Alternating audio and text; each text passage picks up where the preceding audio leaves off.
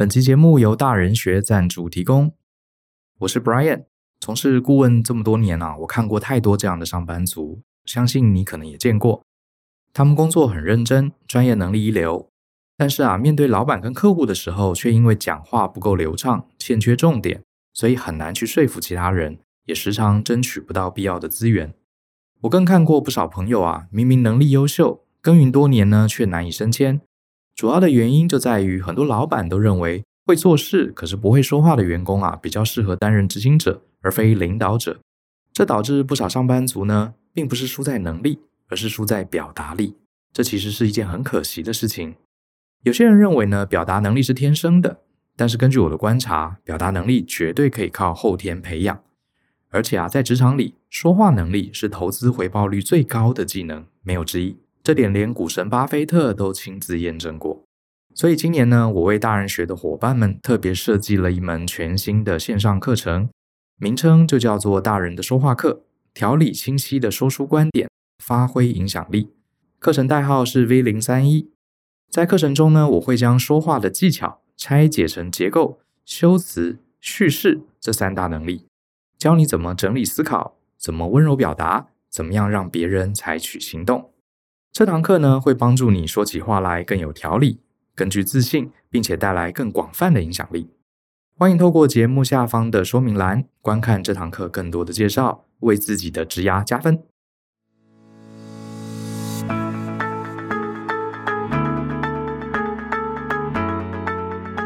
欢迎收听大人的 Small Talk，这是大人学的 Podcast 节目，我是 Brian，很高兴跟大家见面。前几集吧，就跟大家聊了 ChatGPT 哈，它的一些想法，还有可能未来对我们造成的一些冲击。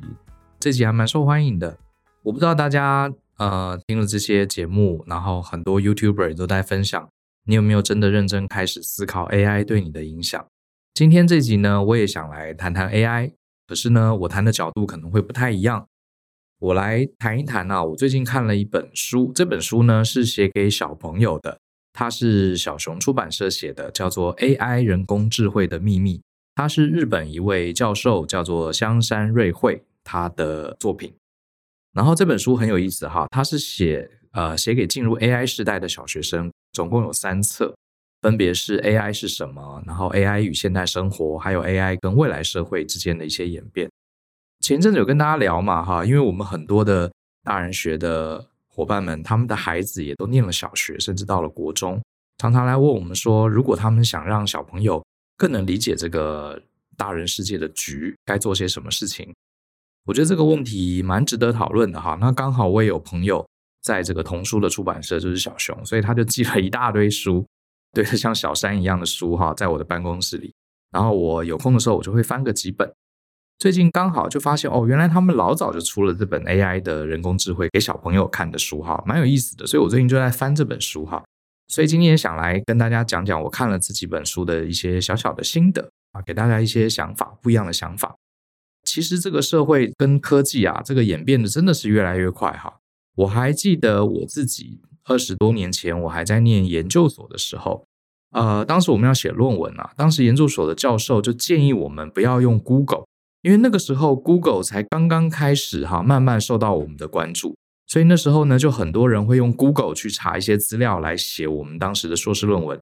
那很多教授就不建议这样做，他就说：“哎呀，那个网络上乱七八糟东西很多啊，很多引用都是错的哈，你们不要用 Google 来写论文，还是应该乖乖的去图书馆啊，去好好的查资料，去看 paper。”呃，其实你看，现在这句话当然是二十多年前了哈，教授的担心也是有道理的。可是你说现在写文章、写论文不用 Google，很难想象的事情哈，因为所有的学术的期刊啊、paper 啊，也都是在透过 Google 很方便找到。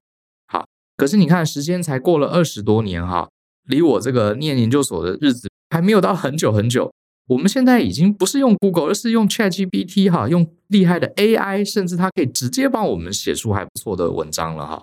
所以这个时代的演变真的很可怕。所以换过来说，如果你是一个老师，或是你是小孩子的家长，今天小朋友他拿了 ChatGPT，他直接就接触这个东西。好，你还跟他说不要用 Google，他已经用 ChatGPT 来写他的作业了，甚至连数学作业都可以写。甚至有些学生呃资讯工程科系的学生，他直接用 ChatGPT 帮他写 code，帮他交作业了。面对这样子这个拔山倒树而来的这个科技浪潮，哈，我们身为老师、身为家长，到底该怎么办？这确实是一个很麻烦的问题，哈。呃，我在录这篇的时候，呃，台湾大学才刚列出了他们面对 AI 教学的一些准则，哈，基本上还是拥抱 AI 的，所以这点我是要给他们拍拍手，哈，因为其实有蛮多国家还是在抗拒，哈，还是发展各种规则，哈，禁止学生们用 AI。可是，到底我们该怎么办？你到底是应该呃全新的拥抱这个新技术，让大家尽量去用，给大家足够的自由，还是说你应该极力的抵抗？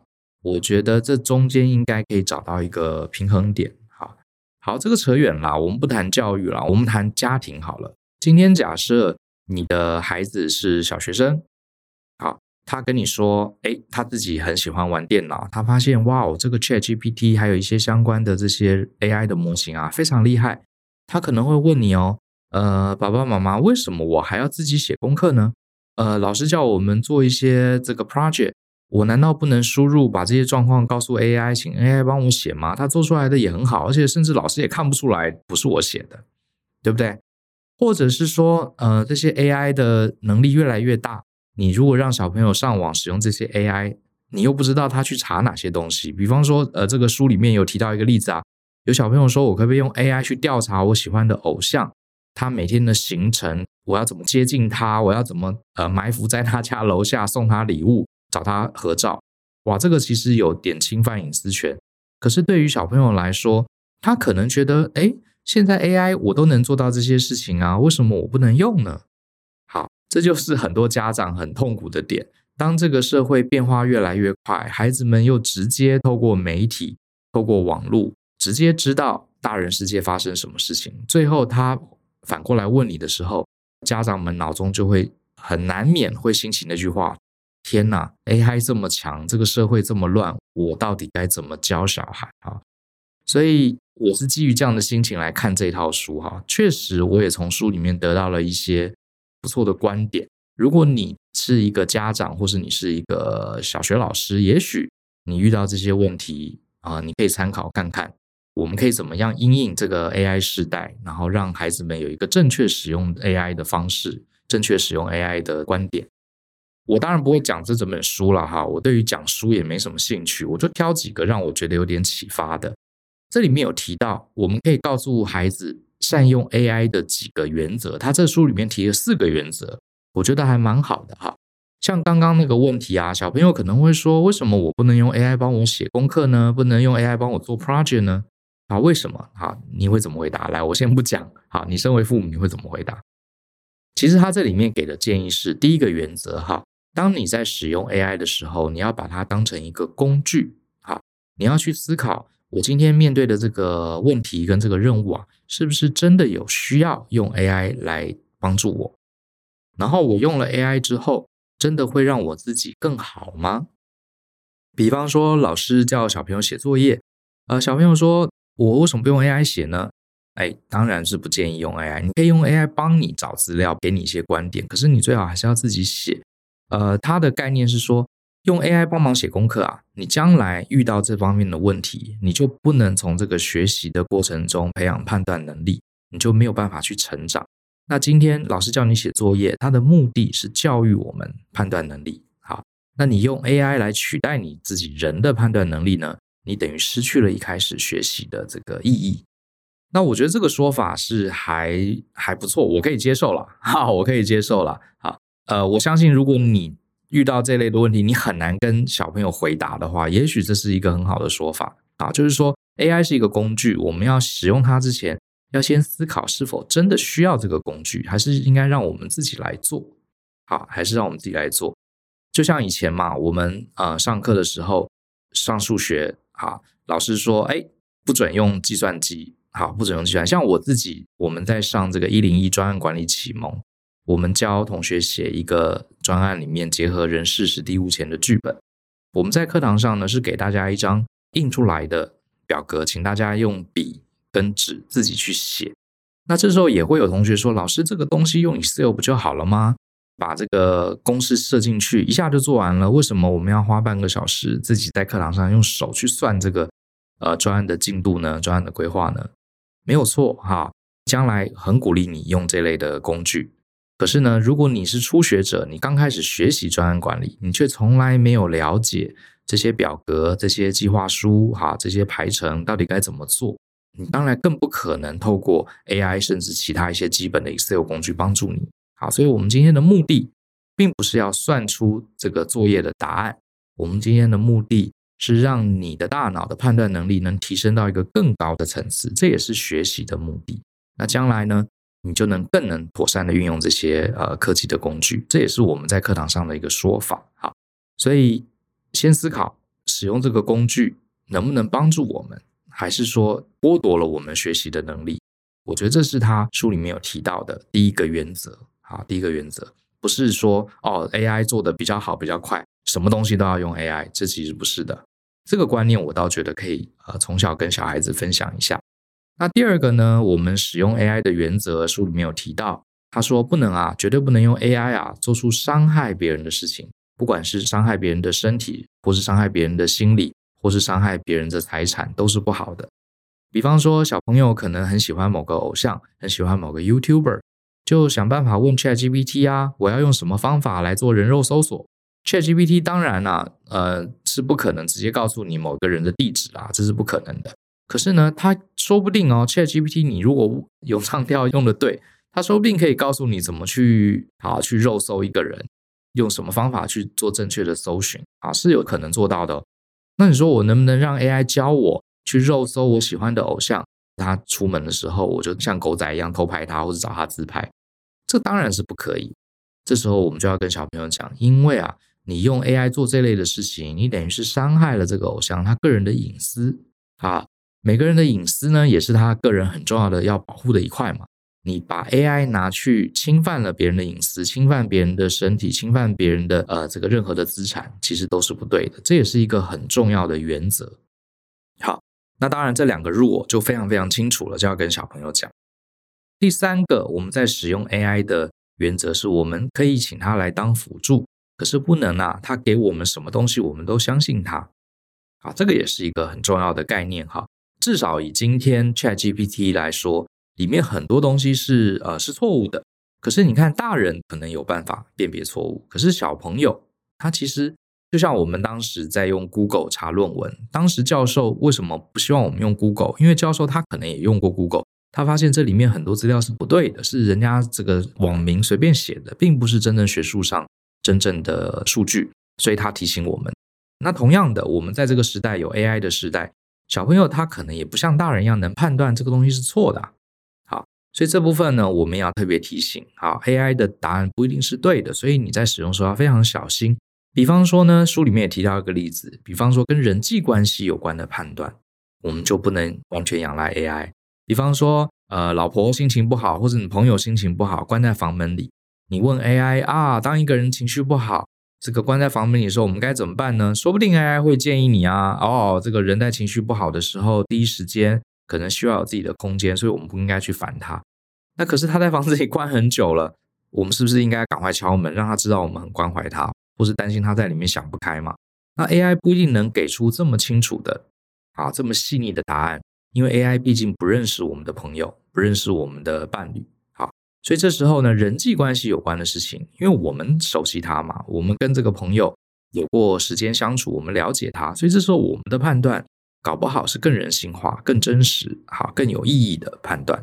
好，这点也是很值得跟小朋友提的。然后另外呢，第四点呢，就是说 AI 这个东西，我们大部分人不需要成为 AI 的专家，除非你是对这方面很有兴趣跟热情，否则的话，我们应该在日常生活中啊。多去观察，多去掌握 AI 能帮助我们生活中哪些事情可以更方便、更简洁、更精准。好，还有这些 AI 在生活食衣住行、娱乐各自上能帮助我们什么？然后呢，他是鼓励说大家还是要多了解。可是了解完之后啊，选择那个对你自己的生活模式最有帮助的来使用，而不是全部照单全收。诶，我觉得他这四个基准，我觉得还蛮好用的。如果我有小孩，他整天沉溺在 AI 里面，我可能就会找他来聊聊这四个点。所以这本书虽然它是给小学生看的，我反而觉得好像更适合给家长看，哈，是不是？我觉得啊，我还不确定，呃，小学生能不能看得懂？诶，说真的，它里面都是图片，都是对话，看起来蛮活泼的哈。可是你仔细深思这些内容，家长来看，搞不好更有效果啊，更能跟小朋友透过对话的方式，让他们理解哈，AI 时代我们到底该怎么应应。然后呢，书里面也提到。AI 很厉害，小朋友看到很厉害的东西，就会忍不住一直去使用，一直去经营其中。可是这边身为家长呢，身为老师呢，我觉得也要提醒小朋友，AI 可能会带来的一些问题哈。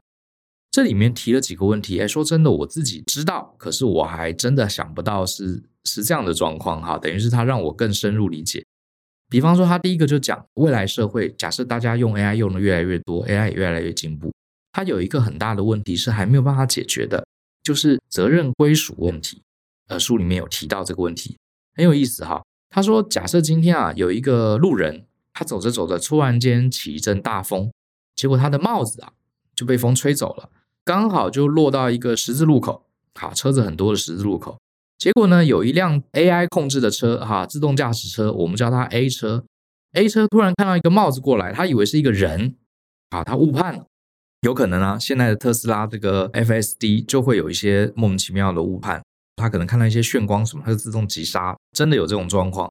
那这个 A 车是误判了，以为是一个人呢，他就紧急刹车，紧急刹车后面跟的车 B 车也是自动驾驶的，结果就来不及，砰就撞上去了。然后这个 A 车跟 B 车呢，上面都有人类的乘客，就有人受伤了。好，假设今天发生这种事情，到底怎么办？以现在的法律来说，基本上是根本不能让自动驾驶车上路的。为什么？它其实有一个很根源的原因。很多人都说：“哎呀，自动驾驶车根据大数据啊，它的驾驶行为是比人类安全很多很多的。”是这些定法律的人太过保守了，不让这些自动驾驶车上路。其实我觉得这讲了未必公平哈。事实上呢，以这个例子来说，现在的法律假设 A 车跟 B 车都是人类驾驶的，好，它其实是可以判的哈。到底怎么判我不晓得啦，只是我看了一些文章，他是说这个可能有些比较懂道路交通安全法律的人可以在下面做个补充。如果碰到那辆车，A 车跟 B 车都是人类驾驶的，它会有一个这个比例原则哈，就是哎谁责任比较大，谁责任比较小，法律是可以判断。可是问题来了，以后这些车都自动驾驶的哦，这个判断很复杂哦。第一个是不是路人要负责？是不是他应该把帽子绑好？怎么可以在马路上飞出这个帽子？他是不是要负一定的责任呢？因为他导致了 AI 的误判嘛。好，或者是说 A 车它的制造商，或者是 A 车它的 AI 设计者，它的软体厂商，是不是要负责呢？你怎么可以把帽子判断成一个人呢？好，还是说车内的乘客要负责呢？A 车虽然是自动驾驶，可是你是不是乘客没有好好设定啊？没有更新这个软体，成为新版本的 AI？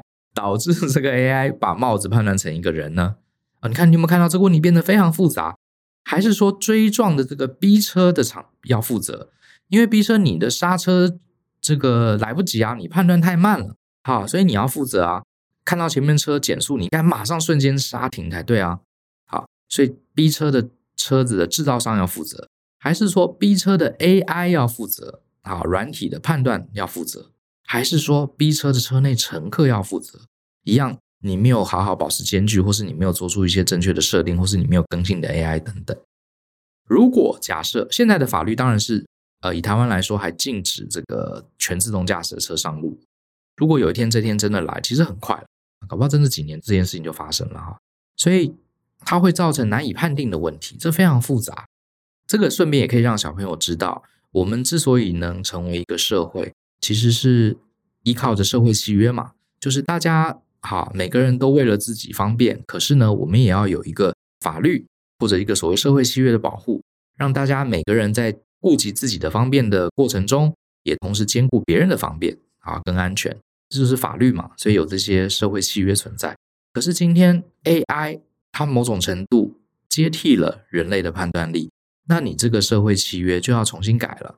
以这样一个例子来说，目前的法律是没有办法判断这个车祸到底是谁的。那万一有 A 车、B 车里面的人受伤，到底谁要这个补偿他们呢？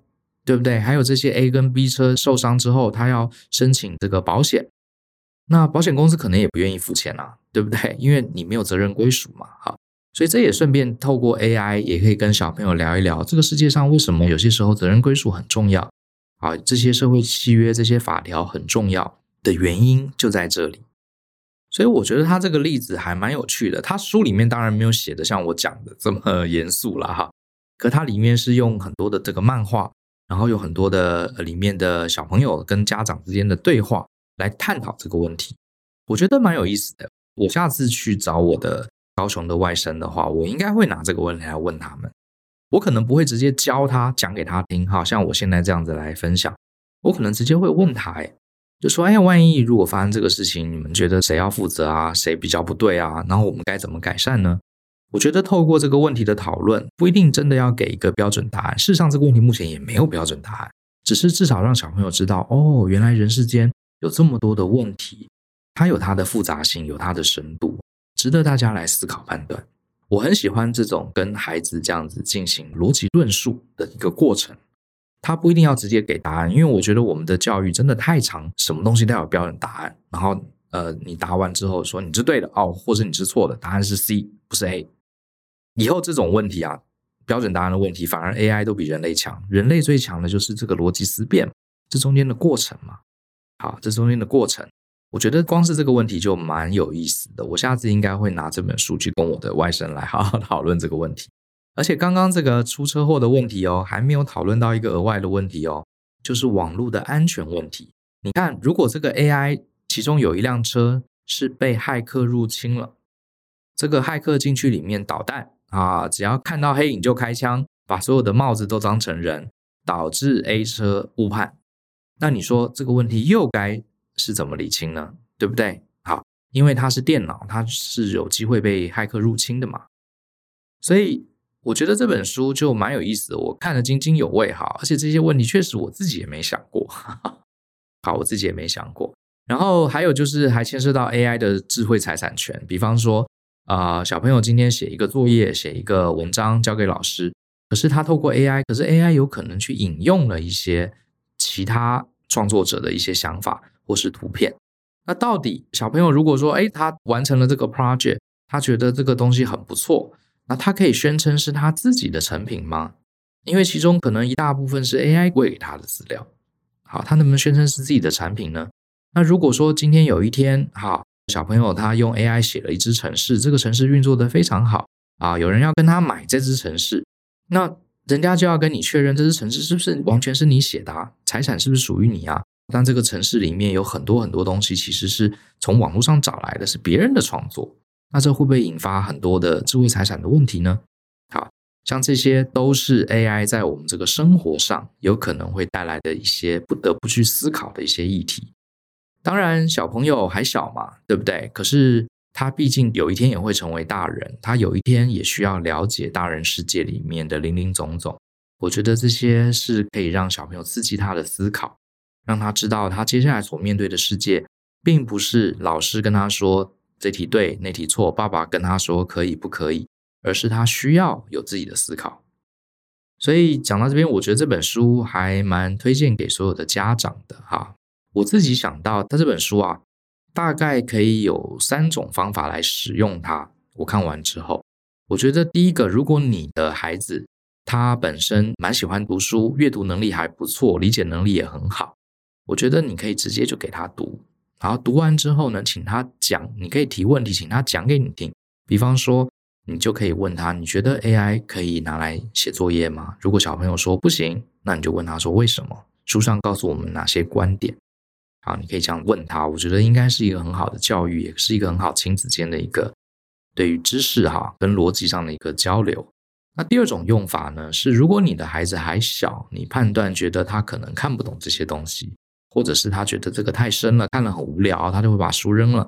那这时候你可以先看，因为这些书里面其实很容易啦，都是图，然后文字也不多，讲的也都很简单。家长可以自己先看，看完之后呢，第一个你自己学到了一些观点跟观念，好，你比较知道怎么可以教小孩了，对不对？好，你有了观点之后，你再去提问，比方说你可以让小朋友回答一下，诶，我们自己。为什么爸爸妈妈不建议你用 AI 来写作业？你觉得是为什么呢？啊，也许你可以这样问他，然后呢，问他之后呢，引导他一些想法。最后呢，小朋友就会很好奇，为什么爸爸妈妈会问我这些问题呢？来，你再把书给他看，让他自己从里面去找那个答案。我觉得应该也不错啊。这是第二种用法。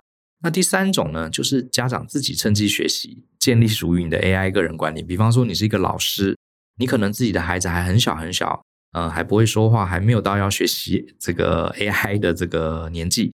可是你是一个老师，你要教很多其他的人的小孩，你要教很多小朋友，小朋友也会问你这类的问题啊，所以你自己可以趁机学习。甚至我觉得你没有小孩也值得看。就像是 AI 对于智慧财产权的影响，对于网络安全的影响，对于法律这个权责归属的影响，这些事情我都知道。可是你真的要我举出例子，我老实说我还举不出例子来啊。我知道 AI 对法律会有很多影响啊，这个想也知道。可是如果你今天突然问我，那 Brian 像是什么样的影响？哎，我还我还真的 一下想不出来 AI 对法律会有什么影响。它这里面有很多例子，就让我更能理解 AI 接下来对各行各业都会是很大很大的冲击。那你说，我们大部分的人上班忙都忙死了，哪有时间去研究 AI 对法律的影响？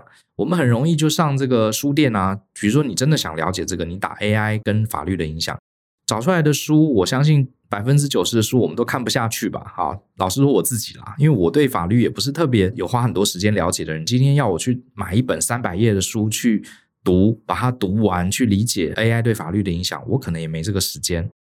可是这本书就薄薄的，就三四十页，里面都是图，差不多二十分钟吧，二三十分钟我大概就可以看完了。诶，身为大人啊，我也建立一个我对 AI 跟法律，还有对网络安全，还有智慧财产之间的一个概略性的了解。说不定我下次跟朋友、跟老板聊聊天，我就可以举这样的例子。我以前是基本上不会去看童书嘛，因为我没有生小孩。可是最近翻了几本童书之后，我有点迷上了。我觉得这个书对我自己很有帮助。啊，对我自己很有帮助，因为他把一些很基本的观念，用一些很简单的例子告诉我们，好，也方便我将来在录 Podcast 也好，或者跟学生在沟通也好，有更多的一些谈资，啊，也更了解这些事情的真实的面貌。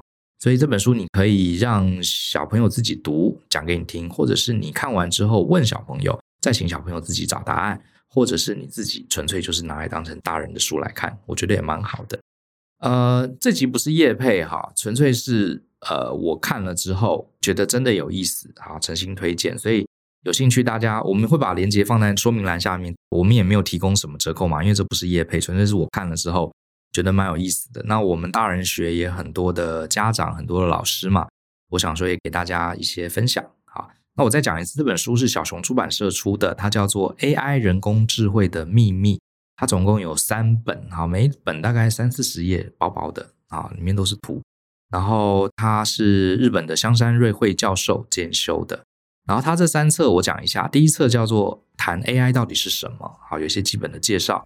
第二册谈的是 AI 跟现代生活。第三册呢，谈的是 AI 跟未来社会。我刚刚讲的这几个议题比较是第三本的内容。好，希望大家喜欢这集的节目。